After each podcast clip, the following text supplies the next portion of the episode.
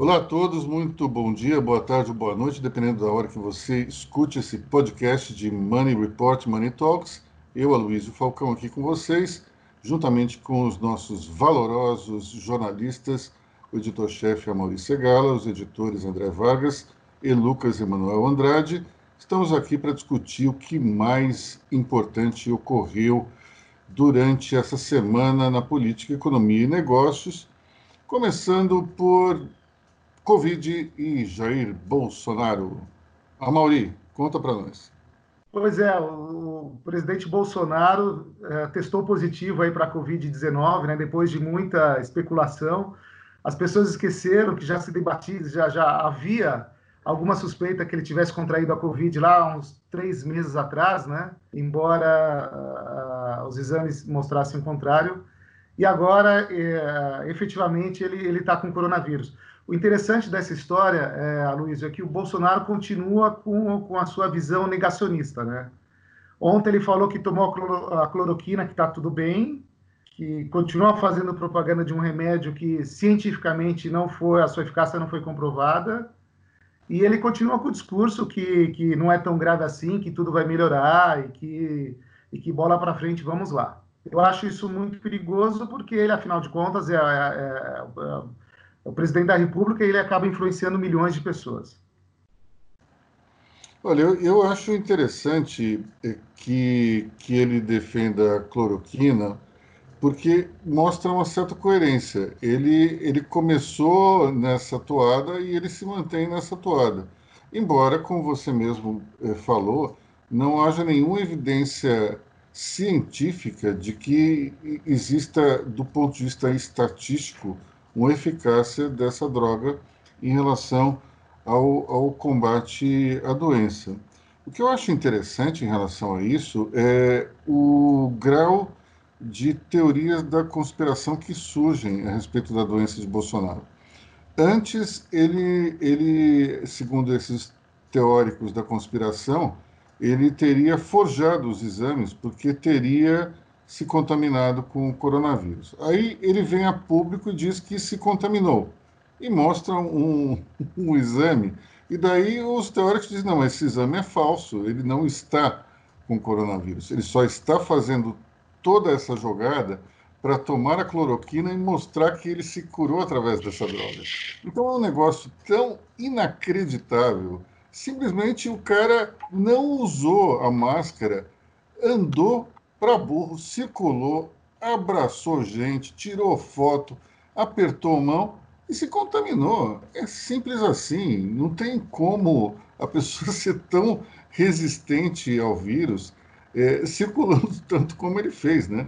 E não é assim que ele, ele encontrava duas ou três pessoas. Ele ia para a galera.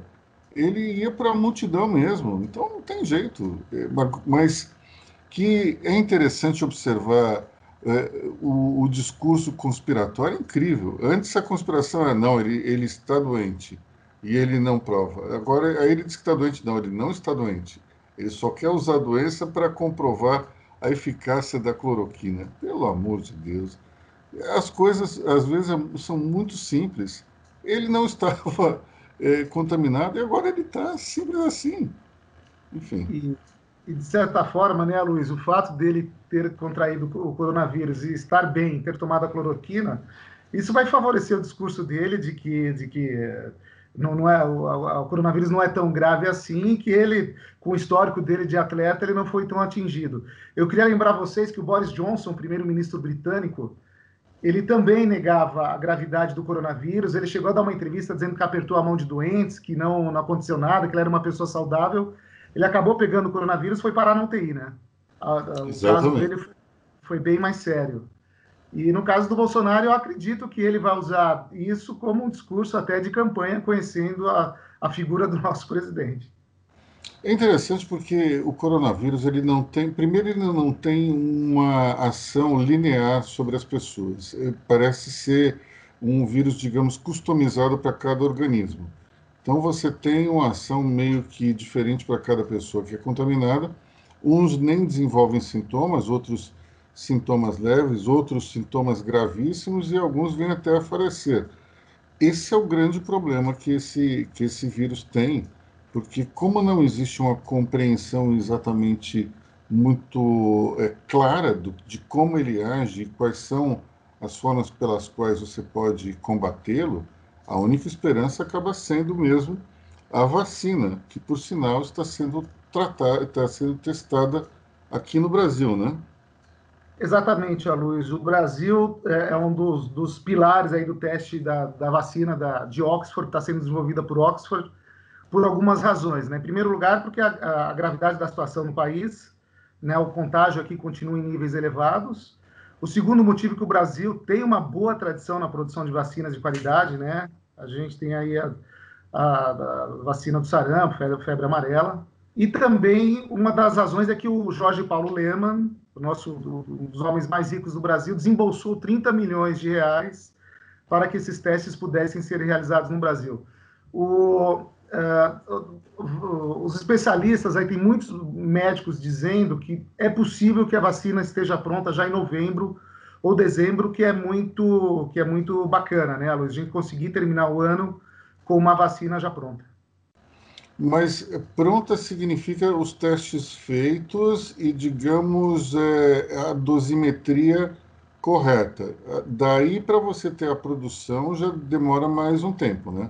Isso. Eu vi o Ministério da Saúde dizendo que isso pode demorar até dois meses entre produção e distribuição. Então, vamos considerar que a vacina fique pronta em dezembro, a população seria vacinada, a totalidade da população brasileira, a partir de fevereiro sendo que no início são só os grupos de risco, né, Luísa? São, são as pessoas com outras doenças, são os idosos. Então, é uma notícia positiva, mas vai demorar também. Eu, eu acho que dois meses é, é meio que é otimista demais, eu, Mauri. Eu tenho lá minhas dúvidas. Assim, dois meses você consegue capacitar uma indústria fazer uma produção e distribuir, me parece otimismo demais. O André, tá, o André que é o nosso especialista em, em Covid-19, acho que ele concorda comigo, né? Desculpe, eu, eu, eu discordo, Aloysio, porque assim, o que acontece? As indústrias têm uma capacidade instalada e, na verdade, a questão toda eu, eu andei pesquisando é só uma questão de você é, trocar os insumos. Né? e direcionar a produção. A parte mais complicada seria a logística, porque quando você transfere tecnologia para a produção de vacina, você já transfere tudo. Certo? Então, assim, a questão principal é a logística. Trazer os insumos para o país, que você bota num avião e resolve, e depois a logística maior, que é fazer a distribuição num país grande, como o Brasil, Índia, Indonésia, China, esses países, Estados Unidos são, são os países com grandes populações. A questão da logística é um pouco mais complicada, mas o Brasil tem boas referências nisso porque fomos muito felizes em campanhas de vacinação até o, até o final dos anos 80. André, deixa eu ver se eu entendi então. Quando vem, vem então o, vem digamos os insumos, você não precisa abrir uma nova linha de produção. Simplesmente você você é, transfere esses insumos para uma linha já existente e com isso você consegue ganhar um tempo, digamos, cortar uma, um atalho para que a produção venha rapidamente. É assim que funciona. Exatamente. A linha de montagem é a mesma. Você esteriliza todo o material e tal. A, a, a, os operários, está todo mundo preparado para isso. É só uma questão de um treinamento, mas é um treinamento relativamente simples, porque a capacidade instalada já existe. E, e todos os laboratórios eles podem produzir vacinas ou só alguns? Provavelmente só alguns, mas uma quantidade razoável de laboratórios, inclusive laboratórios brasileiros desses instalados no, no, no cluster goiano que produzem uh, medicamentos genéricos. A partir do momento que você produz vacina para febre amarela, como febre amarela, sarampo, varíola, você consegue produzir a vacina em massa. É preciso lembrar que a produção de vacina ela, ela trabalha com componentes inertes. Existe uma capacidade instalada, a lógica é conhecida. Certo? Então, o grande tá... gargalo ele está na logística e na distribuição, não exatamente na transferência da tecnologia e na produção. Exatamente. O Brasil já fez isso, já quebrou a patente do, dos remédios para HIV no passado, tudo isso. E to, to, todo, todo esse caminho ele já, ele já foi percorrido pelo Brasil e por muitos outros países. Eu, eu, eu dou como exemplo Bangladesh, país paupérrimo que consegue produzir medicamento, inclusive produz Remdesivir. Olha, eu tenho, eu continuo um pouco cético. É, já vou dar a palavra para o Mauri, que está levantando a mão aí, é, porque eu conheço um pouco como é que as multinacionais funcionam é, dentro dos seus processos e tal. Eu não sei se dois meses a gente consegue sair do, da intenção para a vacina distribuída, mas vamos torcer para que isso aconteça, né? Mauri. Eu só queria acrescentar um ponto aqui. A AstraZeneca disse que já está pronta, preparada para começar a produzir a vacina. É só, é só dar o gatilho inicial, ela já está prontíssima. E também ouvi, ouvi alguém do Ministério da Saúde explicando que, dada a expertise que o Brasil possui na distribuição rápida de vacinas, o Brasil é o país que mais vacina pessoas no mundo. A, a, a gripe, agora a vacinação contra a gripe na população de idosas, é o maior programa mundial de, vacina, de, de vacinação. Então, o Brasil tem experiência na área que isso favorece uma rápida distribuição. Bom, vamos torcer. Espero, espero estar errado. Eu, eu, tenho, eu tenho uma certa dúvida aí se o processo é tão rápido, mas espero que seja então. Eu, no capítulo Covid, Luiz, eu queria uh, acrescentar aqui, no, despertar um debate para vocês, que essa questão do artigo do, do Hélio Schwartzman da Folha, que escreveu um artigo desejando a morte do presidente. Uhum. Eu queria saber a opinião de vocês sobre esse assunto porque isso circulou muito nas redes sociais nessa semana. A minha opinião é que é, que é degradante você desejar a, a morte de qualquer ser humano. Eu acho isso deplorável sob todos os aspectos, porque por aí você acaba justificando tudo, qualquer coisa, né? Mas é bom lembrar também, Luiz, acho que você escreveu no seu artigo isso, né? O Bolsonaro também já desejou a morte de algumas pessoas, né? Ele desejou a morte da presidente Dilma de câncer ou infarto, ele disse que o Fernando Henrique Cardoso deveria ter sido fuzilado. Então, quer dizer, ele não é santo nessa história também. Eu acho extremamente perigoso é, cruzar a fronteira, que é desejar a morte de uma, de uma pessoa. Mas eu, eu até compreendo uma certa indignação em, em certas situações, até coloquei isso no meu artigo, é, se os leitores abririam uma exceção para genocidas e maníacos como Hitler é, Stalin ou mesmo Bin Laden. E provavelmente as pessoas abririam essa exceção. Mas quando a gente cruza essa barreira, quando a gente pensa que alguém deve ser morto pelo bem de uma causa, nunca termina bem. Porque é como romper as regras básicas do Estado de Direito. Você abre uma exceção e, e atrás dessa exceção vem várias outras coisas que não são desejáveis para uma sociedade civilizada. Então, eu particularmente acho de um mau gosto absurdo e não foi o primeiro que desejou a morte de, de Bolsonaro. Nós tivemos Paulo Henrique Amorim e Sérgio Santana que fizeram a mesma coisa. Curiosamente, os dois morreram logo depois de desejar a morte de Jair Bolsonaro. Enfim, eu diria que é um tanto quanto perigoso fazer isso. Lucas, você quer falar alguma coisa? Eu vou, eu vou na linha do que disse que a Mauri falou, pelo histórico do Bolsonaro, eu acho compreensível isso.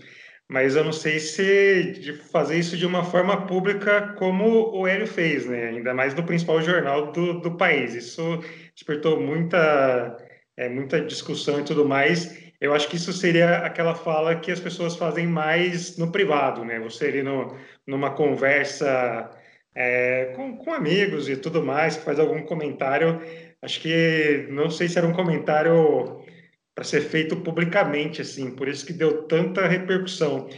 E uma outra coisa, né? O Hélio ele é filósofo, talvez ele queira tirar alguma discussão daí, né? Alguma coisa por trás dessa intenção dele, não sei, mas pegou muito mal e ele está sendo tem uma tem uma outra repercussão nesse caso que o Ministério da Justiça, né, o André Mendonça pediu para a Polícia Federal é, averiguar esse artigo. Eu acho que é um exagero extremo porque tem uma uma, uma diferença ali entre você manifestar uma opinião, um desejo e ter realmente uma ameaça. O, o que o Hélio escreveu ali, por mais é, abjeto que seja, não é nenhuma ameaça. Ele só manifestou um desejo dele. Ele não estava ameaçando o presidente, não fez nada nesse sentido. É, mas ele pode, de repente, ter que prestar algum depoimento aí, pode se complicar um pouco mais aí, se, se enrolar aí com a Polícia Federal. André Vargas.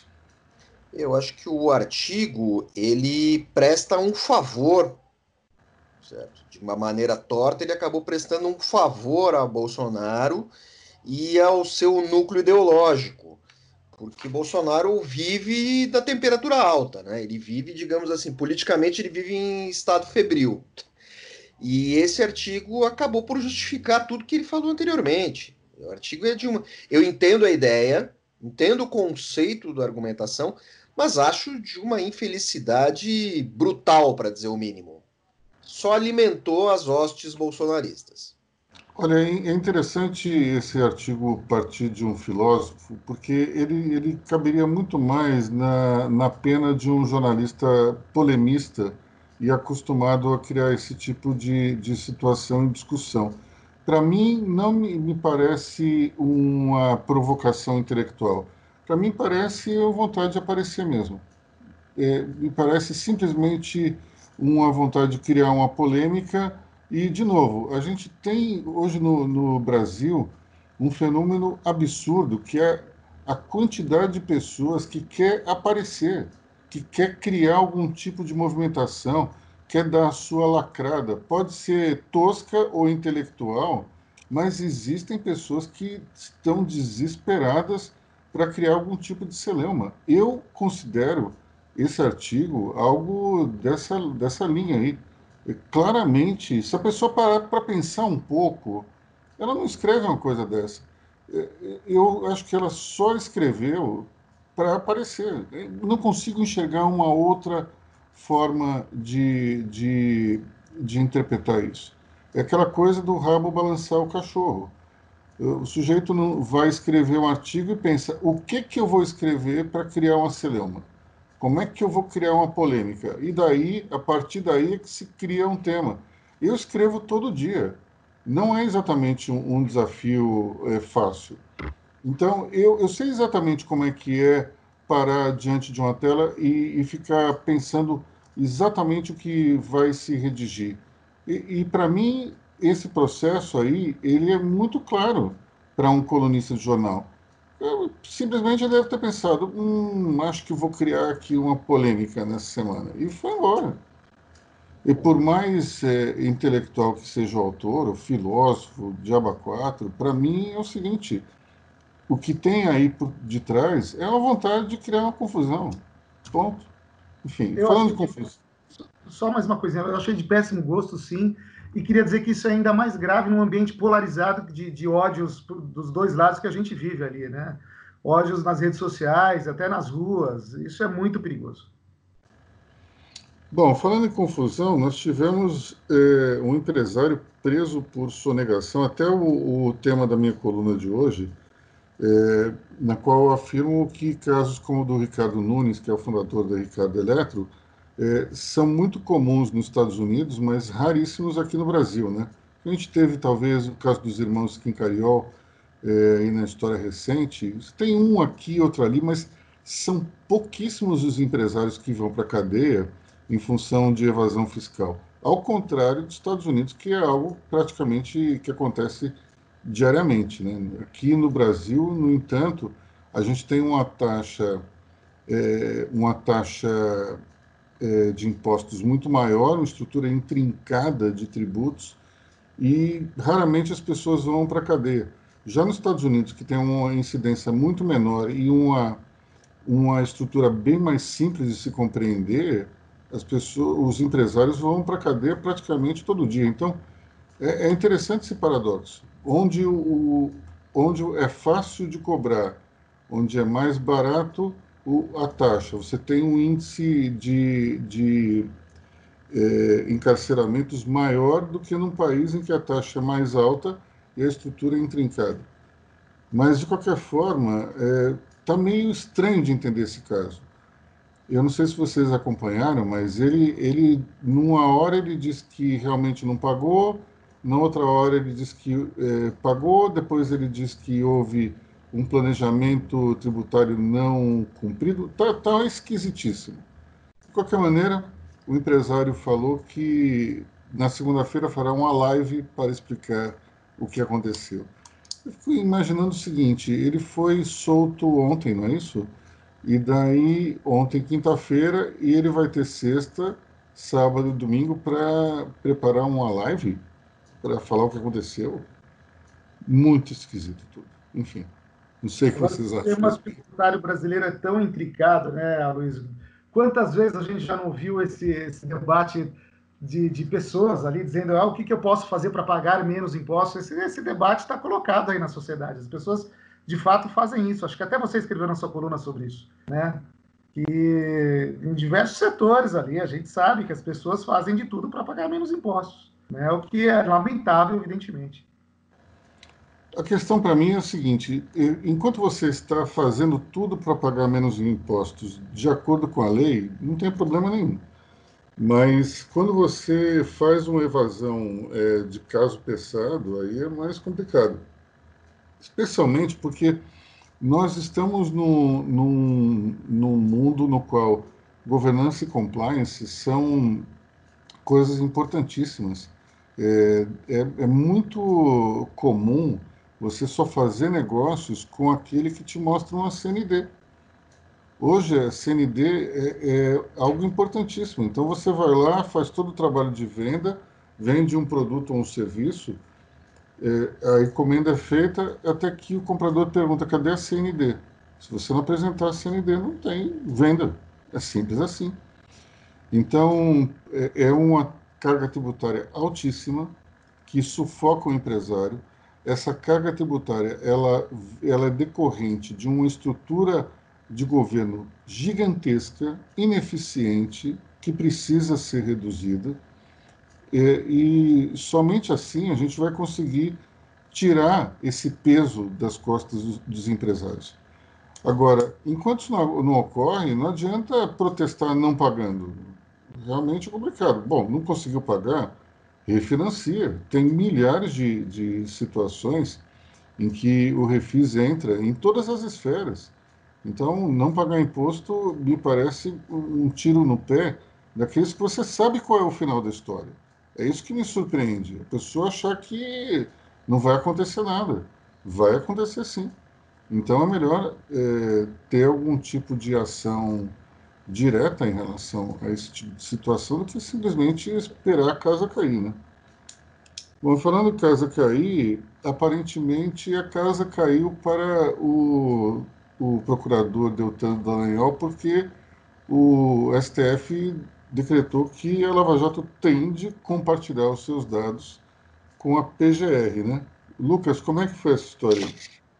Isso aí, é, Luiz. Foi uma, acho que a principal derrota até agora da Lava Jato, né? É, o, o, presidente do STF, ministro Dias Toffoli, é, determinou que a, a força-tarefa da Lava Jato, isso vale tanto para o Paraná, São Paulo e Rio de Janeiro, tem que compartilhar os dados com a PGR, né, com o procurador Augusto Aras. A, acho que a, quem estava mais reagindo a isso era o pessoal, os procuradores do Paraná, né? Está é, tá nessa disputa com Augusto Aras. Eles não estavam querendo liberar esses dados, alegando que assim a gente pode colaborar, mas vocês precisam mostrar para que vocês querem, é, que tipo de, de, investigação, e não simplesmente é, vamos liberar todas as informações. É, tem uma, uma, uma, disputa muito grande aí e a Lava Jato a gente está vendo que está saindo é, derrotada. Né? Uma outra coisa interessante dessa decisão do Toffoli, de que a Lava Jato tem que compartilhar todas essas informações, assim, não pode é, sonegar nada da PGR, é que pode ter, é, a Lava Jato poderia estar investigando algumas autoridades com foro privilegiado. Eu vou citar novamente Rodrigo Maia e também o presidente do Senado, Davi Alcolumbre. Não é competência dos procuradores é, da Lava Jato investigar autoridades com foro, isso é competência da PGR. Então, assim, se a PGR descobrir que teve alguma coisa aí que esses procuradores estavam investigando, estavam apurando alguma coisa relacionada a essas autoridades, é, a coisa vai ficar mais, mais complicada ainda, principalmente para a turma, eu cito principalmente o, o Deltan Dallagnol, que é a principal figura da Lava Jato no Paraná. Então, assim, nessa queda de braço, o Augusto Aras está tá levando vantagem. É interessante isso, né? A, a Operação Lava Jato clama por governança para encobrir a falta de governança. É interessante isso, né? Que é sigilo para que as pessoas não saibam eventualmente se eles estavam é, saindo da, da trilha original e investigando pessoas que não deveriam ser investigadas. Isso não deixa de ser irônico, né? É a governança para evitar que se, se conheça a falta de governança deles mesmos. Interessante. Eu, eu, acho, eu acho que é o seguinte, assim, a Lava Jato até tem um pouco de razão nessa história de não querer compartilhar informações, porque são dados sigilosos, né? São é, investigações que estão em andamento e não quer dizer que represente um crime, alguma coisa. Quando você abre para a PGR completamente isso, é, dá muita margem aí para que tipo é, de situação essa informação vai ser utilizada. A gente sabe que tem uma desconfianças em relação ao Augusto Aras, né? Tem essa proximidade com, com o governo, mas eu acho que foi, foi bem que você falou, né? A Lava Jato tem sido questionada aí nos últimos, é, acho que principalmente no último ano, né? Tem essas mensagens da, da Vaza Jato, é, que mostraram algum, alguns excessos por parte dos procuradores então, assim, acho que não tem ninguém absolutamente certo, ninguém totalmente errado nessa discussão. Eu acho que é mais uma, uma disputa política e também a gente precisa colocar nessa discussão o nome do Sérgio Moro, né, do ex-ministro, que é defendido pela Lava Jato, e o Deltan, numa entrevista, até falou que isso pode prejudicar a candidatura do Sérgio Moro em 2022. Então tem, tem muita coisa por trás aí nessa simples disputa. A gente precisa da, das informações por conta das investigações e tudo mais. Antes de passar a palavra para a Mauri, eu só queria fazer um comentário. É, diz, falar sobre sigilo de informações é risível partindo dessa equipe, porque quando convia, convinha, eles simplesmente soltavam qualquer informação. Vamos, vamos àquela, daquela gravação do Bessias, lá do Lula com a, com a Dilma. Aquilo lá era, era, era sigiloso, aquilo lá tinha sido já embargado pela justiça e foi divulgado assim mesmo. Então vamos, vamos combinar que existem dois pesos e duas medidas aí. Quando interessa, a Lava Jato chama eh, para si o manto do sigilo. Quando não interessa, o sigilo vai para as cucuias. Então a gente tem que ser coerente, ou é de um jeito ou é do outro. Se a Lava Jato ela tem essa preocupação pelo sigilo das informações e proteger as suas investigações, não deveria ter feito antes o que fez, que foi volta e meia vazar informações para alguns órgãos de imprensa, às vezes para todos, eh, quebrando o próprio sigilo. Então, vamos combinar que esse, esse argumento aí está meio, tá meio torto. Do ponto de vista estritamente jurídico, você tem razão, Lucas, mas do ponto de vista prático, não dá para engolir essa vindo do, do Dallagnol dos seus asseclas, né? A Mauri. Eu queria perguntar para vocês, será que a Lava Jato vai acabar justamente no governo que foi eleito com discurso de combate à corrupção e no embalo da própria Lava Jato? Se isso acontecer, vai ser muito irônico, né? É só no Brasil. Seria muito interessante, né? É, é, o que os americanos chamam de poetic justice, né? É uma, é uma justiça poética, digamos assim, para aqueles que se sentiram atingidos pela Lava Jato, né? Não, não quero dizer com isso se é certo ou errado, mas é uma ironia suprema. Um governo que foi eleito com um discurso de anticorrupção, ele inclusive incorporou seu principal paladino ao ministério e depois ele se livra desse, desse ministro, que é o Sérgio Moro, e, consequentemente, cria condições para que a Lava Jato entre num, num estado de, de questionamento terminal. E seria interessante, realmente, uma ironia suprema. Bom, e falando, falando em justiça, a gente teve essa semana o Queiroz é, sendo levado para a prisão domiciliar e com isso a mulher dele pode reaparecer e ser colocada em cárcere privado. Como é que é isso aí? Eu só queria perguntar para o Lucas, que é nosso especialista na área, como alguém que é considerado foragido recebe o direito de ter prisão domiciliar. Eu não entendi isso, Lucas. Me explica, por favor. Eu acho que ninguém até agora entendeu, né? A pessoa que está tá foragida, ninguém sabe onde ela está. Ela ganha o direito de poder voltar para casa. Mas será que ela vai ser avisada quando é, esse habeas corpus for caçado? Ó, isso aqui vai ser, você vai ter que fugir de novo.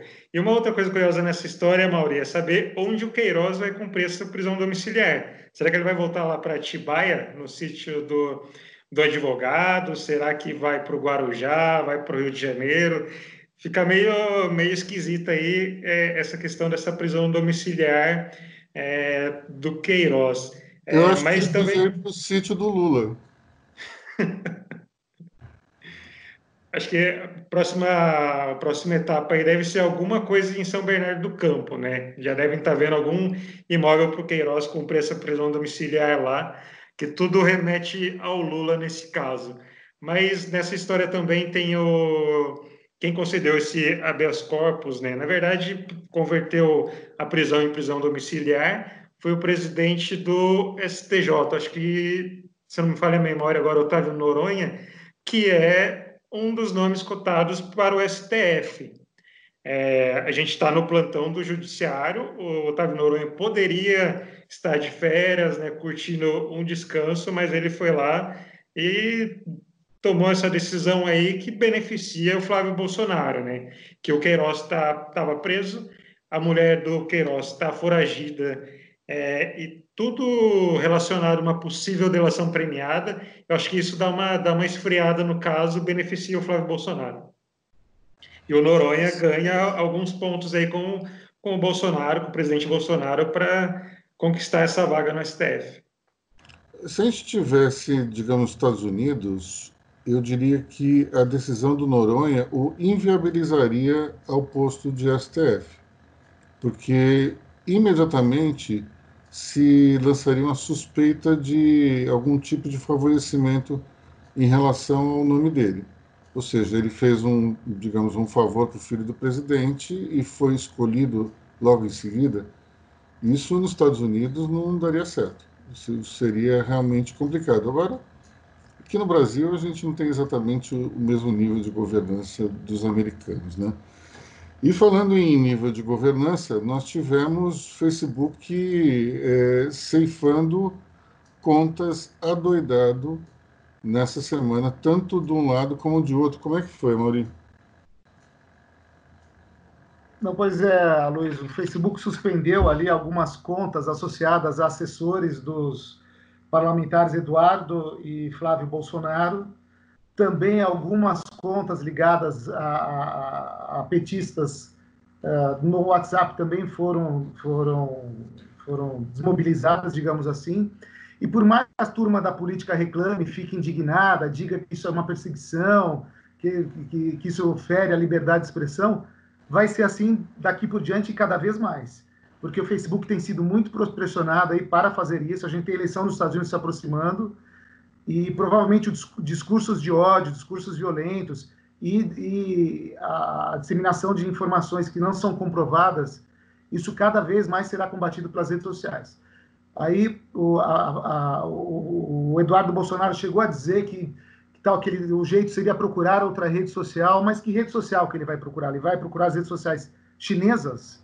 Não tem jeito. Quem domina as redes sociais uh, dominantes no mundo são Facebook, Twitter, o WhatsApp, não, não tem muito jeito de você escapar disso, não. Ou seja, os políticos terão que se enquadrar de alguma maneira. Tem uma rede chamada Parler, se não me engano, que ultimamente tem, tem é, de alguma forma, aglutinado mais é, é, essas pessoas que preferem um ambiente, digamos, sem o politicamente correto.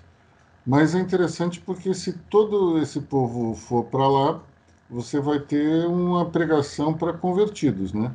O que a gente enxerga no Facebook e no grupo, nos grupos de WhatsApp, é, eu diria que o problema principal, Amaury, não é na fake news e nem no discurso de ódio em si. Para mim, o principal problema está na disseminação em massa desse discurso. Quando você tem um maluco falando uma bobagem, ele vai e, ele só conta com o poder de influência dele próprio, ele vai ficar dentro do universo restrito. Se você tem esse maluco é, turbinado por robôs, aí a gente entra numa outra situação. E para mim o principal problema é muito mais talvez o, a atuação dos robôs e na disseminação das fake news e do ódio dessa maneira do que necessariamente a fake news e o ódio em si, porque o discurso ele é rasteiro e ele não consegue é, romper as barreiras do relacionamento pessoal. Quando é utilizado o artifício do robô, aí você tem um problema. Então, eu te diria o seguinte, em nome até da, da liberdade de expressão, eu não me preocuparia muito com o que as pessoas dizem, mas o grande problema é que hoje isso pode ser potencializado pela tecnologia. E daí fica uma loucura, porque você não tem mais uma pessoa é, num discurso de ódio, você tem 200 mil pessoas, que na verdade são meia dúzia, e essas 200 mil pessoas começam a espalhar, e, e daí um discurso de, de um único indivíduo vira de repente algo que influencia milhões de pessoas. Então, para mim, o grande problema não está tanto no, no, no, contexto, no conteúdo em si, mas sim na tecnologia que, que permite com que as pessoas falem alucinadamente, né? eu acho, Luiz, que a gente, de fato, nós teremos aí eleições diferentes desta vez. A gente sabe do papel das tecnologias aí nos últimos, no desempenho que elas, a, a influência que elas tiveram nos resultados das últimas eleições. Eu, eu ressalto, eu reforço, acho que vai ser muito mais complicado daqui por diante. Né? Os, os, americanos estão muito atentos a isso, o Zuckerberg tem sido muito pressionado, né? a turma do Twitter também tem sido muito pressionada, então acho que vai ser mais difícil você, de alguma forma, e uh, inventar informações contra adversários políticos. Eu estou falando dos dois lados, tá? Não estou falando só de um lado, não. E o que é muito bom para a democracia, afinal de contas. Eu, eu, eu acho que essa questão toda, ela, ela nos leva a, um, a uma reflexão que ela, é, ela precisa ser sempre colocada na mesa que até onde vai a liberdade de expressão, até onde a gente pode defender a liberdade de expressão. Quando você é, tem um discurso de ódio, é, você provoca um, um, dano que é irreversível. E eu não estou falando só o ódio relacionado à política em si. Eu estou falando o ódio que você vê muitas vezes se espalhar feito um rastilho de pólvora é, junto a adolescentes. A rede TikTok, por exemplo, que a gente fala só do Facebook, mas a rede TikTok, que hoje talvez tenha muito mais apelo do que Instagram e Facebook junto aos adolescentes, instiga uma raiva generalizada.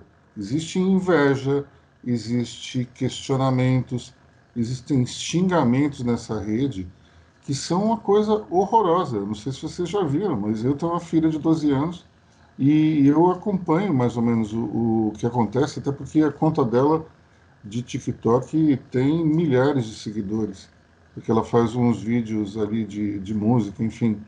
Mas é impressionante como é que isso está absolutamente descontrolado. A gente está falando só de um lado, que é o lado, digamos, adulto da coisa.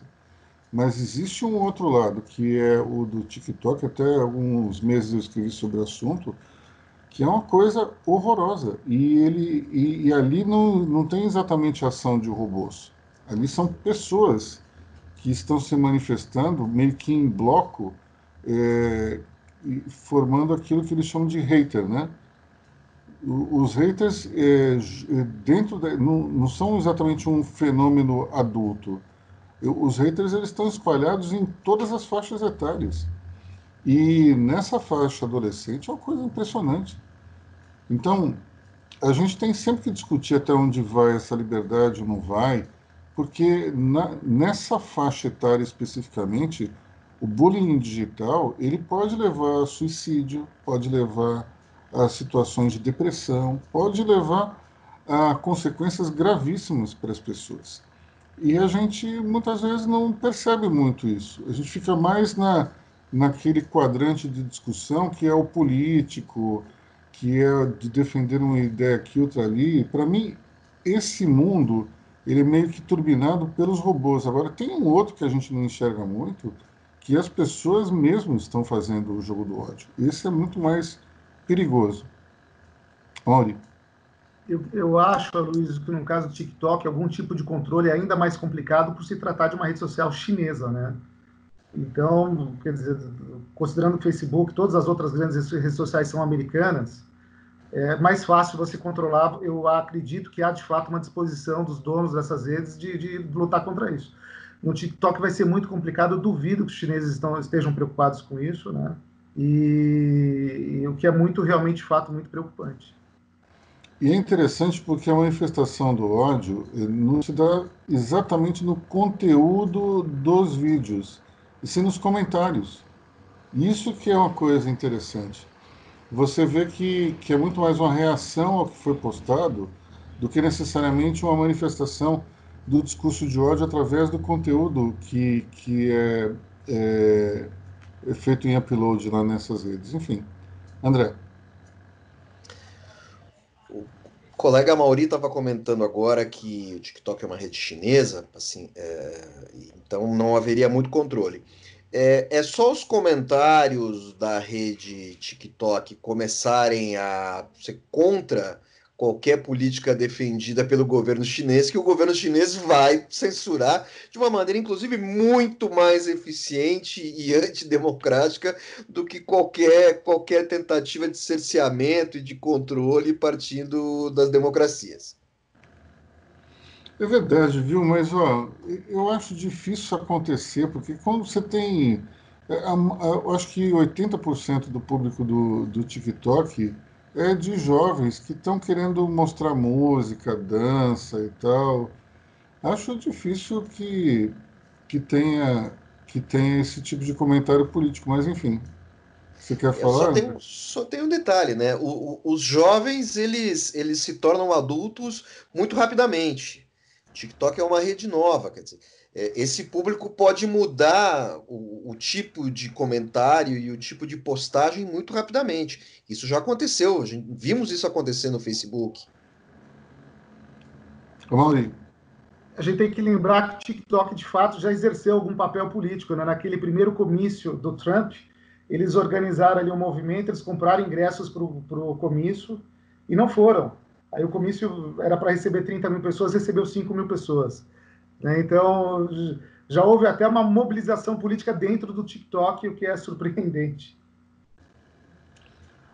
É, vamos, vamos aguardar para ver. Eu, particularmente, pelo que eu vejo, acho difícil entrar numa discussão política lá, mas, enfim, como, como André bem ponderou, as crianças envelhecem e se não houver outra, outra rede social, vai ser nessa mesmo que elas vão se que elas vão se manifestar. Bom, só, só, só desculpa me, me intrometer nessa nessa discussão também. É, eu lembro da extinta rede Orkut que o Olavo de Carvalho começou a ganhar repercussão lá no Orkut. Tinha uma, se eu não me engano, acho que tinha uma comunidade lá chamada Olavo Tem Razão, e veio de lá essa é crescente influência dele e uma, uma ala aí ligada ao presidente Bolsonaro, uma ala mais dessa extrema direita. Então, assim, é, acho que bem, bem nessa linha aí de que as discussões vão mudando e aí pode enveredar para esse lado mais, mais político também. Bom, Lucas, como eu sou mais velho que você, eu posso dizer o seguinte: o fenômeno do Olavo de Carvalho é um pouco anterior a isso, ele é dos anos 90 quando você tinha os fóruns de discussão no universo online e no Brasil online. Então, assim, a primeira vez que eu ouvi falar em Olavo Carvalho foi acho que em 95, quando eu estava num fórum de discussões e, digamos, interagir com o Olavo de Carvalho. Olha só. Naquela época eu nem sabia quem era a pessoa e ele não tinha nenhum tipo de notoriedade, mas eu lembro de ter, ter interagido e, e eu lembro que na época ele não era, digamos, tão radical como é hoje, e ele falava muito mais na questão do capitalismo versus o comunismo e via um esquerdismo meio que latente em tudo quanto é lugar. Mas naquele momento ele já despontava junto a um grupo político menos eh, esquerdista ou mais conservador como uma, uma, voz que aparecia ali. Então, estamos falando de 25 anos atrás.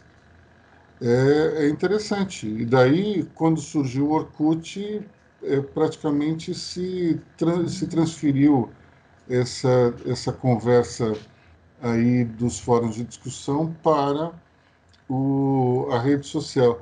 Embora, para mim, o Orkut nunca tivesse, nunca teria dado certo mesmo, porque essa história de um, você tem que ser convidado por alguém para poder entrar, esse tipo de coisa me parece algo anti-mercado, né?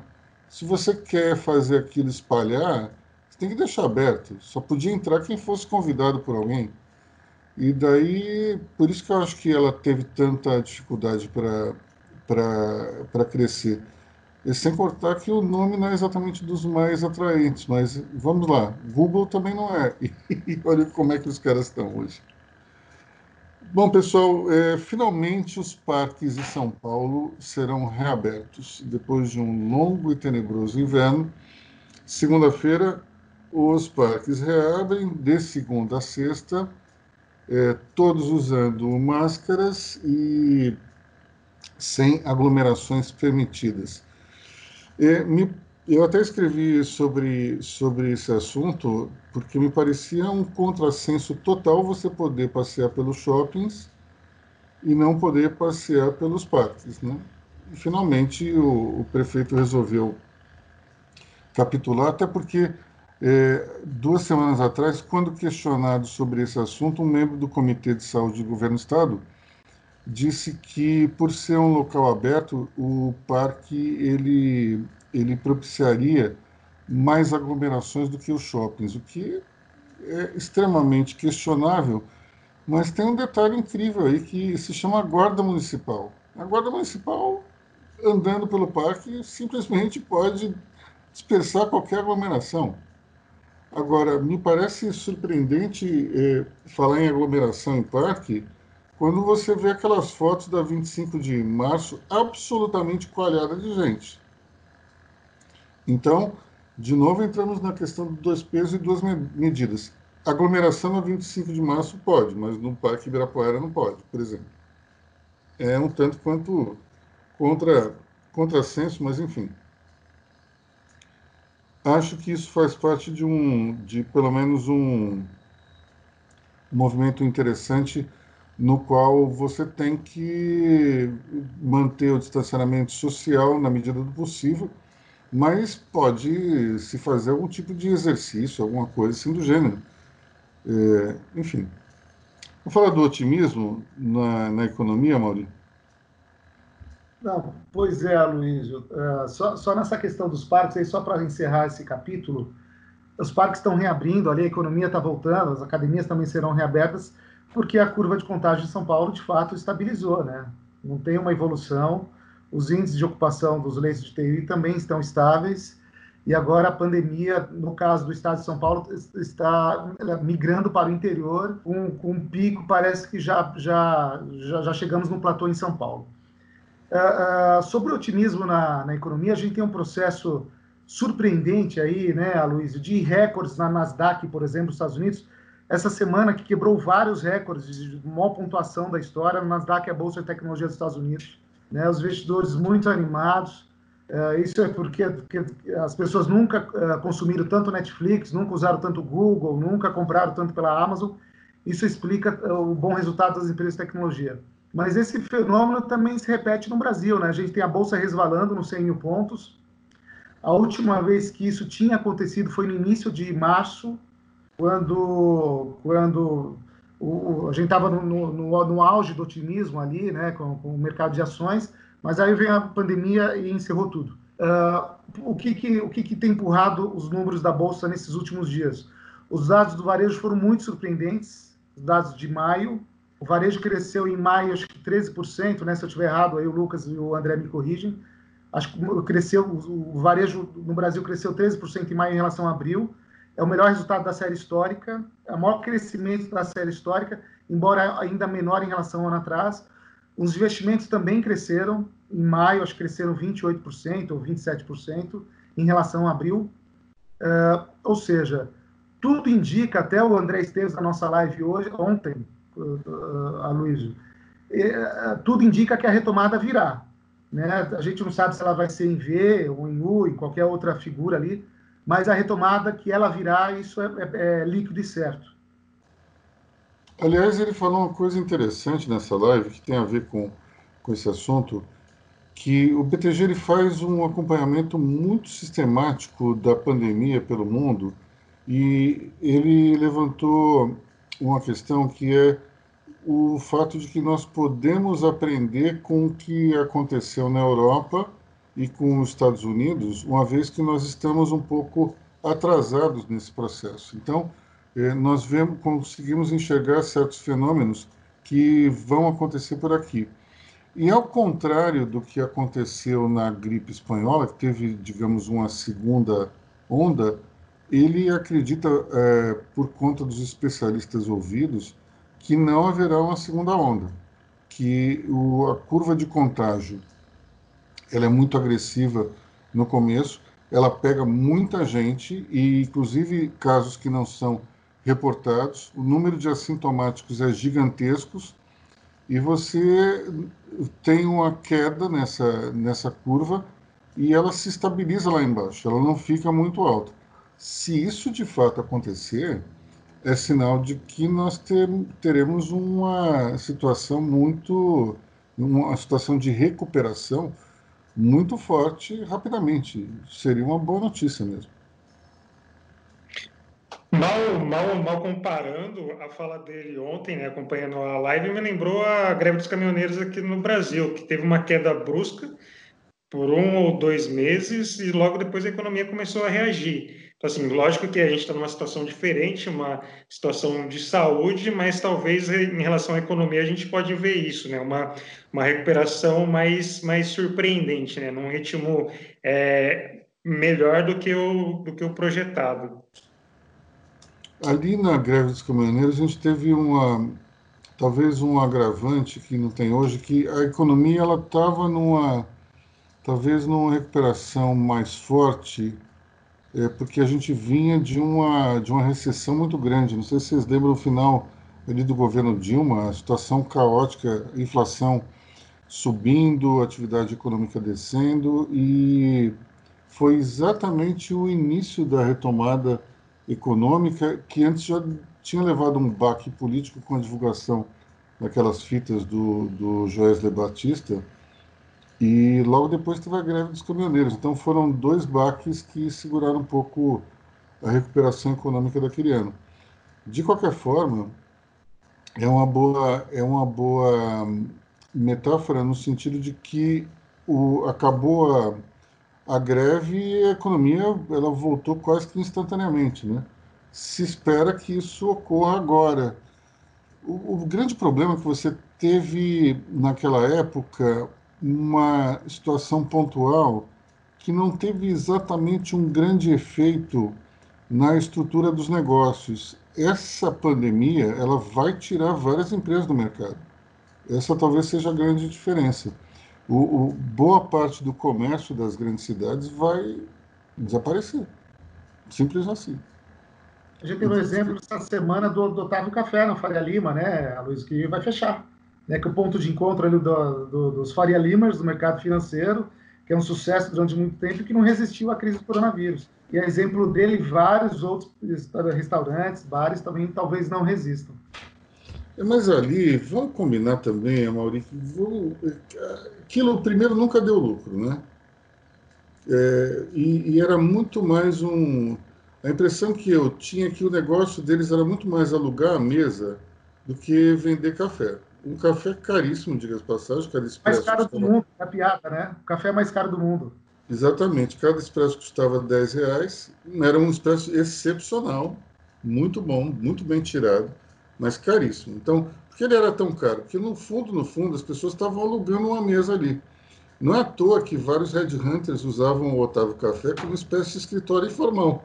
É lá conversar, você muitas vezes queria marcar uma reunião, mas não queria não queria fazê-la no seu escritório, você ia lá, tomava um café caríssimo, o estacionamento mais caro do planeta também, não era somente uh, o café que, é, que, era, que era um preço estratosférico, mas o estacionamento também. E daí eh, nós temos uma combinação que é a pandemia, um negócio que nunca deu lucro, num terreno que custa uma fábula. Vamos, vamos imaginar o seguinte: você é dono de um terreno que pode render uma nota preta e em cima daquele seu terreno você está numa operação que vende café. Qual é a lógica disso? Não tem lógica nenhuma. Então, então é, para mim, é uma decisão mais do que acertada. Agora, já me disseram é que o Otávio Café não só aquela loja, como também uma outra que pertencia à, à mesma rede no shopping, representava 2% do negócio inteirinho de café do grupo controlado pela família do ex-governador Orestes Quest. Então, nem entre você manter um, um lugar bonito que dá prejuízo, que representa quase nada no teu mix de negócio, e vender aquele terreno que custa uma fortuna, eu venderia.